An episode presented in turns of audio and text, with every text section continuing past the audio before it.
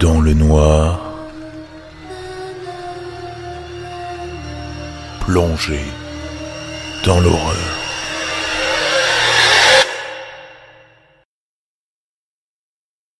Bonsoir à toutes et à tous, j'espère que vous allez bien. Avant de commencer l'épisode, j'aimerais juste dire deux petites choses. D'abord, vous remercier chaleureusement pour tous ces messages que vous m'avez laissés sur Instagram, Facebook ou Discord pour mon anniversaire, c'était adorable. Merci beaucoup. Je vous invite d'ailleurs à me suivre sur Instagram, c'est là où je suis le plus actif. Story, questions-réponses, publications. Rendez-vous sur Instagram et sur Discord pour prolonger l'univers dans le noir. Deuxième chose, bon nombre d'entre vous m'ont demandé si le Crip Show allait revenir. Eh bien, sachez que oui, c'est même ce format que j'envisage de lancer sur YouTube en septembre. Je vous en dirai plus un peu plus tard. Enfin, et je voulais faire un point là-dessus parce que je vois des commentaires, ça arrive et c'est normal, sur le sujet des publicités en début d'épisode. Je regrette que ça vienne nuire à l'expérience dans le noir et j'entends vos arguments. Alors laissez-moi vous expliquer que dans le noir, c'est à peu près 10 à 15 heures de ma semaine que j'ai un travail à côté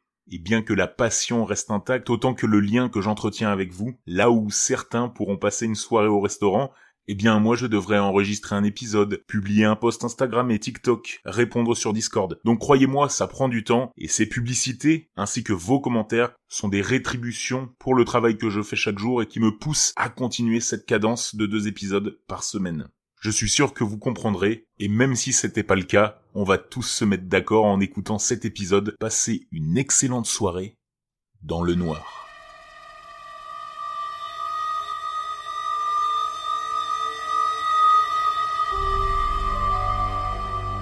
Bon, je savais pas trop comment aborder le sujet, ni même comment l'expliquer sans passer pour quelqu'un d'un peu détraqué, même ici. Mais on sait tous que généralement, ce qui amène les utilisateurs sur ce site, c'est lié à une fascination pour le paranormal, le glauque ou des sujets similaires. Pour ma part, c'est plutôt une expérience personnelle qui m'a entraîné vers cette communauté. De ce fait, il est grand temps de vous parler de ce qui m'effraie depuis ma plus tendre enfance. Peu importe ce que vous en penserez au final, et si j'en avais parlé quelques fois sur le Discord, sans trop entrer dans les détails, aujourd'hui vous allez avoir les plus gros pans de l'histoire.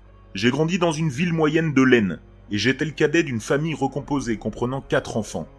Mes parents vivaient en appartement, et mon arrivée presque imprévue les a fait réfléchir à l'idée d'acheter une maison. À peu près un an après ma naissance, nous avons déménagé dans une grande maison dans laquelle j'ai vécu tous mes souvenirs d'enfance, et où nous sommes restés jusqu'à mes 18 ans. Ce que je vais vous raconter, c'est mon expérience avec celle-ci, car il m'est arrivé des événements assez étranges que même aujourd'hui je n'arrive pas à expliquer. J'ai des dizaines d'histoires à raconter, mais je vais plutôt me concentrer sur trois d'entre elles, qui se sont déroulées à l'étage. Pour faire simple, la maison avait un rez-de-chaussée constitué d'une cuisine, d'un garage, d'un salon salle à manger, d'une salle de bain et de la chambre de mes parents, ainsi que d'un étage comprenant la mienne, une autre salle de bain, un couloir menant à la chambre de mon grand frère, et la chambre bleue. Ma chambre était la pièce la plus proche des escaliers permettant d'accéder à l'étage. Quand j'étais petit, j'étais dans la chambre bleue. Elle est nommée ainsi à cause de son papier peint entièrement bleu. Et mon actuel lieu de vie, mentionné précédemment, appartenait à l'une de mes grandes sœurs. Quand celle-ci est partie de la maison, j'ai hérité de la pièce. Maintenant que le contexte est posé, commençons. Le bruit de la télé. Quand j'étais petit, j'allais souvent jouer avec mon frère qui avait la chance d'avoir une télévision cathodique et une console de jeu directement dans sa chambre. Je passais beaucoup de temps dans celle-ci à regarder la télé et à jouer à des jeux. Et généralement, je pouvais savoir quand il était présent en entendant le bourdonnement de l'écran, lorsque je montais les escaliers ou encore en allant dans la salle de bain le soir. Pour les plus jeunes d'entre vous, vous ne devez pas vraiment comprendre lorsque je parle de bourdonnement. Alors, imaginez un bruit un peu sourd, permanent, signalant le fonctionnement de l'appareil et vous vous rapprocherez de ce que je pouvais entendre. Un jour, alors que je devais avoir 14 ans, je me suis retrouvé à entendre, en passant devant les escaliers menant à l'étage, ce fameux bruit. C'était assez étrange, parce que c'était les vacances scolaires, et mon grand frère était chez son père. Alors, j'ai décidé d'aller voir de moi-même si je n'avais pas oublié d'éteindre la télé plus tôt dans la journée. J'ai monté les escaliers, et je suis allé en direction de la chambre de mon frère. Alors que le bruit semblait se faire de plus en plus fort, la porte de sa chambre étant ouverte. Néanmoins, au moment où j'ai passé l'encadrure, le bourdonnement s'est stoppé net. D'un coup. C'était le silence le plus complet dans tout l'étage. Et bien sûr, la télévision était éteinte. C'était un bruit vraiment distinct, et je pense que ceux ayant vécu avec ce genre d'appareil, savent qu'on peut difficilement le confondre avec quoi que ce soit d'autre. En prime, en sortant de la chambre et en redescendant, j'ai très bien remarqué que le bruit avait disparu. C'est un événement assez marquant parce qu'au final, mon frère allait souvent chez son père. Et j'étais pas forcément au courant de tous ses déplacements durant cette période. De nombreuses fois, j'ai entendu le bruit. Et en y repensant, depuis ce jour, j'ai remarqué que je ne l'ai plus entendu aussi souvent qu'avant. Et beaucoup moins la nuit. La présence de la chambre bleue. Celle-là est plus étrange. Elle ne concerne pas forcément que moi, mais aussi ma mère, même si je pense que c'était plus inconscient pour elle. Aussi, comme je l'ai expliqué plus tôt, la chambre bleue était ma chambre lorsque j'étais petit, jusqu'à à peu près 3-4 ans.